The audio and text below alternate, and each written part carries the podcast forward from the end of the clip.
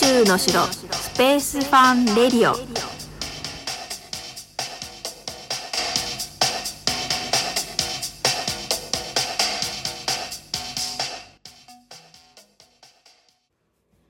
はい始まりました。宇宙の城スペースファンレディオです。今日は2021年1月28日木曜日です。皆さん私を忘れないうちにお話ししておきますが明日29日は満月です よし、行った お伝えしました。ということで、今の時期ね、あの、また空気が澄んで綺麗に見えますからね、お天気いいといいんですけど、はい。スペースエデュケーターの小笠原直子です。えー、ちょっとした出来事なんですけど私が出先で車に戻ってきた時にですね時々すれ違ったり通りすがったりする犬の散歩をしているおじいさんがいましてその人にあの右のスモールランプ切れてるよって叫ばれたんですね。時々存在は確認していた人だったんですけど別に挨拶したり愛想よくするわけでもないのでっていうかねあの前に数回挨拶したけど特に反応がなかったので 私もねあの近くにいればとは、うん、しようかなとは思うんですけどまあそのうちしなくなってったわけですよ。で今回いきなり叫ばれてびっくりしますよね。まあびっくりしたんですよ。で、人に声かける時ってすみませんとか、あのとか言いません？皆さん。私が声かけるとしたらそうするんですけど、まあね、せめてもう少しに、にこやかにね、してくださるとよかったんですけど、で、まあね、その時ランプ切れてるのは知ってたんですね。で、夫にやってもらおうと思ってたんですけど、まあ忘れちゃったりね、時間が取れなかったりで交換できてなかったんですよ。でまあそういうことってありますよね普通にね。うちよくあるんですけど、まあ、そんな背景もありまして「あのはい大丈夫ですすいません」って返事したんですよ思わずとっさにね。急いでたし距離が少しあったんで表情までねしっかり見る余裕はなかったんですけど私の返事を聞いてなんかすっごいブツブツブツブツ言ってたんですね。で何を言ってるかは聞こえないんですけどあのいい感じではないのかなっていうのは確かにね感じるんですよ。まあ教えてやったのにみたいなの感じなんでしょうね。まあ、それを見たらですねなんか聞こえてないふりすればよかったかなって思ってしまいまして。で私もなんで「ありがとう」じゃなくて「大丈夫です」って言ったのか理由があるんですね。それがあの時々会うってさっき話したんですけど存在を認識し始めた時にですねそのおじいさん絶対に歩道ではなくて車道を歩いてるんですよ。で危ないなと思うじゃないですか。その上あの首が回る限界までじろじろこっちを見ていたんですね 私が車で通り越してからミラーで後ろを何気なくちらっと見た時に体全部こっち向いてたんですよ。あのおじいさん逆方向に向かってたんですけど、まあ、それを見てゾワッとしたんですね。そしてそれがもう見かけるたびに続くんですよ。なんでもうちょっと気分が悪いのでもう会わない時間にねずらしたりもしてでもなんか時々会っちゃうなって思っててからの今回のことだったんですね。知らない人にねあの異常に厳しい人とかなんか冷たい人っていますよねなんかまあ店員さんに当たるとか偉そうに接する人とかまあそのおじいさんがそうとはもちろん決めつけられないんですけど一つ確実に言えることはあの目の使い方を間違ったらダメだよねってことですよね。なんかもう本当に目は口ほどにものを言うっていうねうまいあのことわざがありますけど本当睨んだり真顔でねずっとこっちを見ていられたりすると怖いですよね。でそんなつもりなくても意外に顔って怖くなってることがありますからね。私も気をつけなければいけないんですがまあ人に声をかける時は優しくしましょうねっていうことですよね。もうそんなの子供でもわかるんじゃないかなと思うけど本当子供に失礼かって感じですね。ごめんね子供たちって感じなんですけど。はい。というわけでこのチャンネルは子供が宇宙好きだけど私にはよくわからないというお母さんや昔宇宙や宇宙飛行士に興味や夢を持っていたお父さんそれから現在の宇宙開発を仕事にしてみたい学生さんや保護者の方に何か参考になる宇宙や宇宙教育の情報をお届けできればということで配信させていただいております。まず小笠原セレクト難しくない宇宙ニュースをお届けしましてその後今日のメインテーマ宇宙ビジネスを図鑑にしたいについて。そしていつもの宇宙クイズと解説最後に国際宇宙ステーション観測情報をお届けします。今日の難しくない宇宙ニュースは冬眠するブラックホール。銀河衝突がもたらす大質量ブラックホールのエネルギー源の流出ということでもう十分難しそうじゃないかっていう感じなんですけど。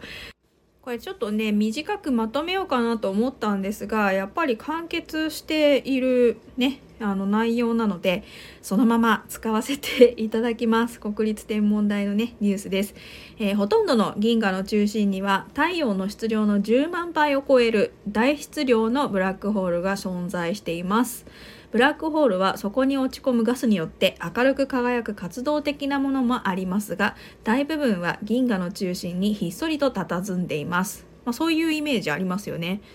ブラックホールの活動は銀河の衝突がきっかけで活性化していると考えられている一方で活動を止める機構ははっきりしていません。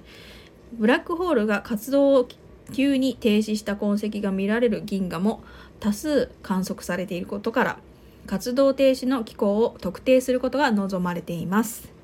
東京大学、筑波大学、尾道市立大学及び国立天文台の研究者からなる研究チームは他の銀河との衝突が起こる際ブラックホールへと落ち込んでいるガスが衝突した銀河によって取り払われるためにブラックホール活動が停止するというか、えー、仮説を立てていました。スーパーコンピューターを用いたシミュレーションなどの結果小型の衛星銀河が大型の銀河に衝突しその中心領域を突き抜けた場合には大型銀河の中心のブラックホールへと落ち込んでいるガスが取り払われてしまうことが判明しました。つまり衛星銀河が大型銀河の中心から離れた領域に衝突するとガスの落ち込みが激しくなると考えられてきたのに対し銀河の中心領域に衝突するとガスを取り払ってしまい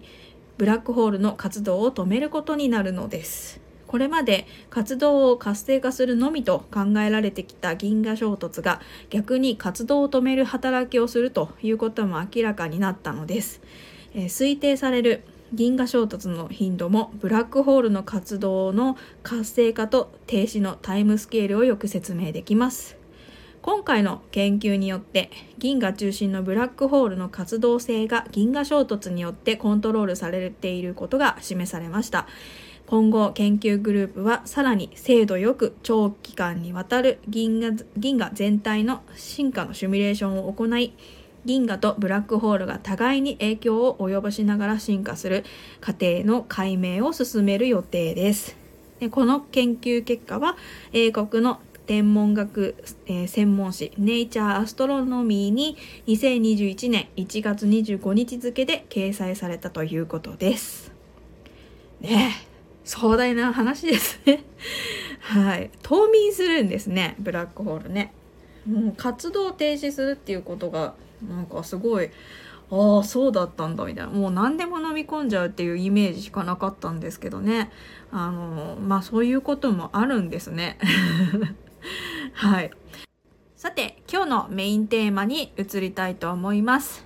宇宙ビジネスを図鑑にしたいというのをテーマにちょっとお話をさせていただきますね。大人が頑張るといいことがたくさんあると思うんですね。ちょうど1年前のある朝ふとですねたくさんの子どもたちに宇宙ビジネスで頑張っている大人たちを見てもらいたいと思ったんですが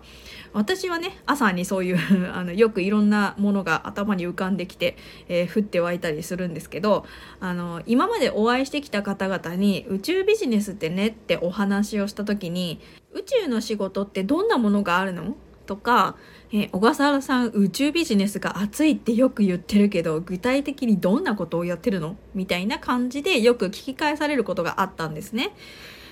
ロケットを作る宇宙食を開発する。人が宇宙に住む時の家や輸送船それから宇宙エレベーター宇宙服などなどなど。もう地球で人が快適に暮らすための仕事がたくさんあるのと同じように宇宙に人が住めるようになるまでまたは住めるようになってからそれを続けていくためにたくさんやることがあるんですよね。夢のような話なんですが夢があっていいねと言われることはみんな望んでいません。そのビジネスをやっている方たちね。いろんな宇宙ビジネスの分野でもすでに開発が始まっていまして現実の話なんですね。でも今はまだ宇宙に行ったらとかあの一般の方にはね想像がなかなかつきにくいんだなということが分かったのでこれは何か企画できないかなと思ったんですね。宇宙の城としても普通に実験ラボとかえー、ワークショップをやるだけでなくうちだけのオリジナルの教材が欲しかったっていう気持ちもありました。以前オンラインで実験とか宇宙の話をした時その時は特に気に留めてなかったんですけどお母さんからのメッセージでお子さんが「それ知ってる?」って言って少ししたら席を立っていなくなってしまったというお知らせをくださったことがあったんですね。なのでそれからはもう知らないことをいかに多くできるかっていうことばっかり考えていました。そこで私のそういうね経験というか思いと皆さんの疑問から企画を生み出したのが、えー、宇宙ビジネスお仕事図鑑というものなんですね。宇宙ビジネスで頑張っている大人を取材して YouTube 番組にしてみんなに見てもらって教材にしていくということで私自身がねどんな方がいらっしゃるのかそれから現在どんな仕事があるのかを隅々まで知りたいからというのも理由の中でかなり大きかったんですね。なんですが企画した矢先にあのコロナで緊急事態宣言が出てしまいましてでそこからねずっとあの流れてきてしまいましてまだね取材すらもできていません。声かけてくださった方もいらっしゃって今ね保留になってしまってますできればねあのお仕事現場を見せていただいて可能な範囲でね撮影させていただきたいので、まあ、それをねリモートでやるっていうのもなぁと思ったんででもね不要不急って言われてしまえばもうぜ今絶対やらなきゃいけないものでもなくってというねもう かなりの葛藤を繰り返して1年近く経ってしまったんですね。でもここで負けてはいけないなと思ってはいるのでたくさんの子どもたちに将来の仕事にね夢を持ってもらいたいなと思っているんですね。学生さんたちにも進路の参考に見てもらえるんじゃないかなっていう期待もしています。民間の宇宙ビジネスは自分で立ち上げている方が多いので自分で仕事を作るというこれからの子たちにあの最も必要な感覚も感じ取ってもらえるんじゃないかなと思っています。宇宙ビジネスはこれまでにもちょっとお話はしてきてますが宇宙探査宇宙開発宇宙利用というジャンルがあります。で今宇宙の城は宇宙教育を、えー、そこに付け加えたいなと思っています。まあざっくり分けるとそういう感じになるんですけどね。私自身も一部の方にしか知られていないので本当にこれからなんですね。宇宙の仕事をしている人を知ってもらう番組っていうのも今はほとんどないんですけどこれからは絶対必要だなと思っています。そして宇宙ビジネスが今だけのものではなくてこれからずっと続くものと信じてそのためにはこれからの子どもたちに興味を持って人生の一瞬でも関わってもらうことが大事だと思っています。一時はね宇宙から興味が離れたとしてもいつか本当にまたやりたいことを考えた時に思い出してくれるかもしれないじゃないですか。知らなかったら思い出しようがないですよね。一人でも多くのお子さんに宇宙の仕事は楽しいやりがいがあるっていう風にお伝えしていく必要があると感じていますなるべく早く動きたいとは思ってるんですがもう見守っていただいたり、えー、応援をくださいますと嬉しいです今日の説明の欄に宇宙ビジネスお仕事図鑑っていう、えー、タイトルで詳細を貼っておきますのでご興味がある方は是非ご覧ください。ではここで宇宙クイズに参ります。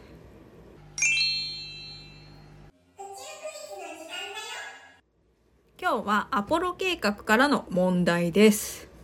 人類が初めて月面に降り立ったのがアポロ11号です。1969年7月のことです。それから月面着陸に何度か成功していますが、さて、何回だったでしょうか？さあ、お答えください。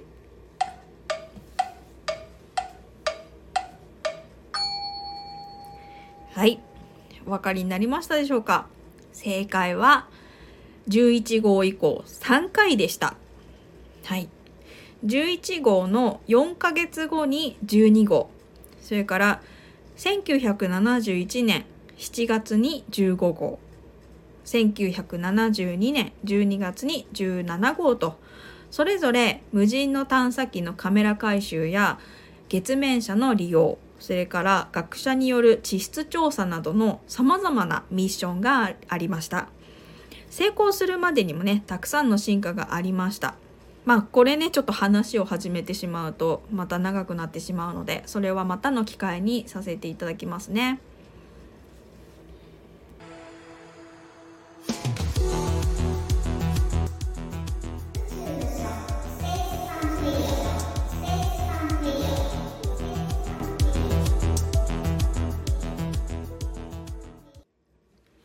では最後に国際宇宙ステーションの観測情報です。1月中は目立って見える日がないようで、次回が来週2月2日だそうです。その日も秋田や札幌周辺の皆さんがよく見えるようで、全国的には角度が見えにくいか、見える時間がかなり短いといった感じになります。えだんだん節分が近づいてきていますが、今年なぜ2月2日なのかをちょっとお話ししておきます。まあ、次回の観測が2月2日っていうことでちょうど節分の日になるので、まあ、そのつながりでね節分ずれたよっていうお話をさせていただくんですけど間違いないようにって言っても理由があった方がねいいですよね。まず節分が3日じゃなくて他の日になるっていうのは1984年、えー、昭和59年ですね2月4日以来37年ぶりなんだそうです。へえ、私5歳。年がバレる ということで、えー、2日になるのは1897年。これがですね、明治30年以来124年ぶりなんですって。すごいですね。節分は季節を分けるという意味がありますよね。春夏秋冬の季節の始まりの日が立春とか、まあ、今回で言えばねあるじゃないですか。その前日に節分があるっていう風に設定されてるんですよ。地球は1年かけて軌道上を一周しますよね。1年は365日ではなく厳密には太陽の暦で365.2422日なんですってつまり365日と6時間弱なので、そのうち1年間でズレが出てきますよね。繰り返してるとね。で、それを調整するのがウルー年だったりするんですが、その毎年のズレによってしばらく2月4日の中に収まっていた立春を指す軌道上の通過点っていうのが2021年は2月3日へ移ったんですね。で、先ほど言ったようにその立春の前の日に節分があるというふうに決まっているので節分もずれて2月2日になったというお話なんですね。勉強になりましたね。はい。でちなみに節分っていうのは、うんと、そのね。さっきちょっとさらっと言ったんですけどその季節の変わり目に必ずあるんですって。ね。な立春立夏立秋立冬みたいなね。その前の日に必ず節分ってあるんだって。でそのまあ立春の前の節分がまあいろいろこうお正月に近いとかそういう理由があって残ったということで。確かそんな話だったと思います。はい。まあね、宇宙はやっぱりそう考えるとですね、私たちの生活から遠いものではないと感じていただけたかなと思いますが、いかがだったでしょうか？はい。それでは今回の配信はここまでとなります。何かご質問やメッセージがありましたらお気軽にレターを送ってください。次の配信でお耳にかかりましょう。ご清聴ありがとうございました。バイバイ